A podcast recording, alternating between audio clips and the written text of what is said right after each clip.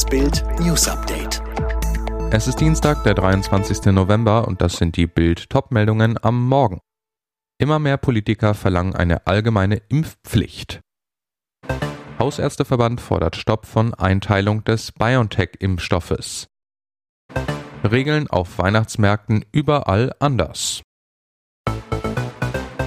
Lange war es das Tabuthema im Kampf gegen Corona, die Impfpflicht. Doch jetzt verlangen immer mehr Politiker eine allgemeine Impfpflicht, unter anderem Schleswig-Holsteins Regierungschef Daniel Günther.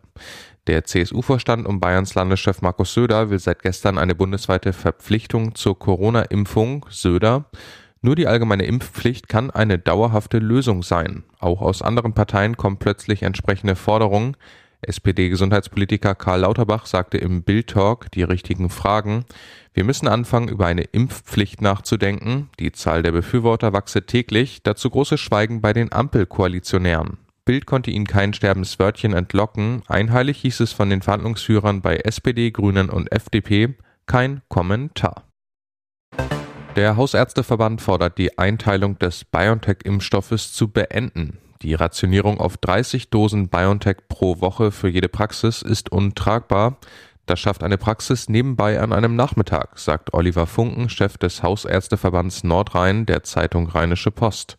Die kurzfristige Ankündigung, die Liefermengen für BioNTech zu beschränken, sei wie eine Vollbremsung. Die Praxen müssen jetzt viele Impftermine umplanen, da erst neue Impfstoffe bestellt werden müssen und Patienten auf einen Impfstoffwechsel hin beraten werden. Die Zeit fehle dann wiederum beim Impfen. Wir Ärzte wollen impfen, aber die Politik kommuniziert nicht rechtzeitig den Wechsel des Impfstoffes. So fährt die Politik die Impfkampagne an die Wand. Krasse regionale Unterschiede bei den Corona-Zahlen gab es oft, doch nie war die Republik bei den Corona-Regeln so gespalten. Am frühen Montagabend eröffnete Berlins noch Bürgermeister Michael Müller den Weihnachtsmarkt an der Gedächtniskirche. Glühwein, Bratwurst, Lichterglanz. Auch die anderen Märkte der Hauptstadt sind offen, teils mit Maskenpflicht, teils mit 2G-Regeln. Ausgebremst durch die drastische Corona-Lage wurden dagegen sämtliche Weihnachtsmärkte in Sachsen und Bayern für Brandenburg wurde am Montag das Ende der Weihnachtsmärkte besiegelt. In Baden-Württemberg und Thüringen wurden bisher nur die Weihnachtsmärkte in Hotspot-Gebieten abgesagt. Trost für die Händler. Beim Bund-Länder-Gipfel wurde vereinbart, dass es erneut Wirtschaftshilfen für Weihnachtsmärkte geben soll, die Corona-bedingt ausfallen. Im kommenden Jahr gibt es laut Prognose der Bundesregierung ein Rentenplus. Die Bezüge von Ostrentnern steigen dabei um 5,9 Prozent und im Westen um 5,2 Prozent. Während sich Rentner freuen können, sorgen sich Wirtschaftsexperten um die Stabilität der Rentenfinanzen. Denn Grund für das Extra Plus sind zwei Änderungen der Rentenformel. Renten dürfen in Deutschland nicht sinken. Seit 2009 ist das gesetzlich festgelegt. Selbst in Krisenzeiten, wenn Löhne sinken, bleiben die Renten stabil.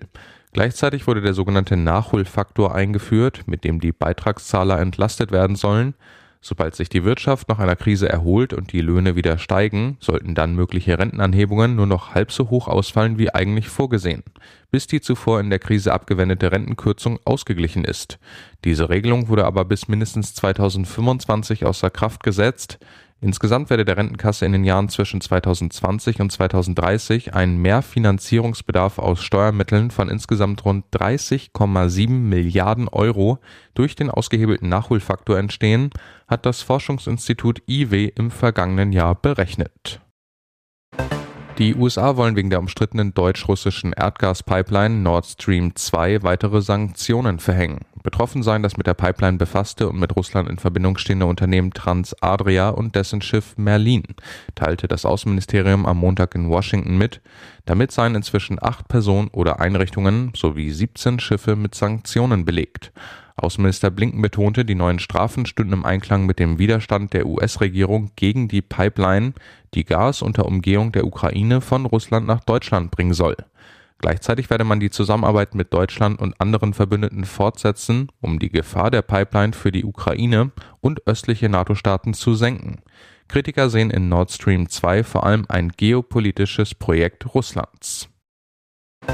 Ein Foto, das einfach nur fassungslos macht. Wer das Ex-Trainer Markus Anfang feiert am 11.11. .11. sichtlich gut gelaunt im Kochkostüm und roter Spaßbrille auf der Nase den Karnevalsauftakt in seiner Heimatstadt Köln. Bei der Party der Roten Funken im Maritimhotel am Heumarkt gilt die 2G-Plus-Regel. Der Skandal Anfang soll ungeimpft sein. Seit Freitag ermittelt die Bremer Staatsanwaltschaft wegen Impfpassfälschung gegen Anfang, der dann einen Tag später aufgrund der erdrückenden Indizienlage zurückgetreten war. Bremens Oberstaatsanwalt Frank Passade zu Bild. Der Tatverdacht, dass es sich um eine Fälschung handelt, hat sich erhärtet. Anfang beteuert seit dem Auftauchen der Vorwürfe seine Unschuld. Inzwischen hat er sich einen Anwalt genommen, schweigt aber. Alle weiteren News und die neuesten Entwicklungen zu den Top-Themen gibt's jetzt rund um die Uhr online auf Bild.de. Und noch eine Werbung in eigener Sache. Die Red Deal Days sind wieder da. Sichere dir jetzt nur für Kurzzeit Bild Plus, das digitale News-Abo von Bild zum Sonderpreis von nur einem Euro 99 statt 3,99 Euro pro Monat. Spare jetzt 50 Prozent und entdecke das grenzenlose Bilderlebnis mit uneingeschränktem Zugriff auf alle Inhalte von Bild.de, Sportbild.de sowie der Bild-Apps. Mehr Infos gibt es unter Bild.de slash Alexa.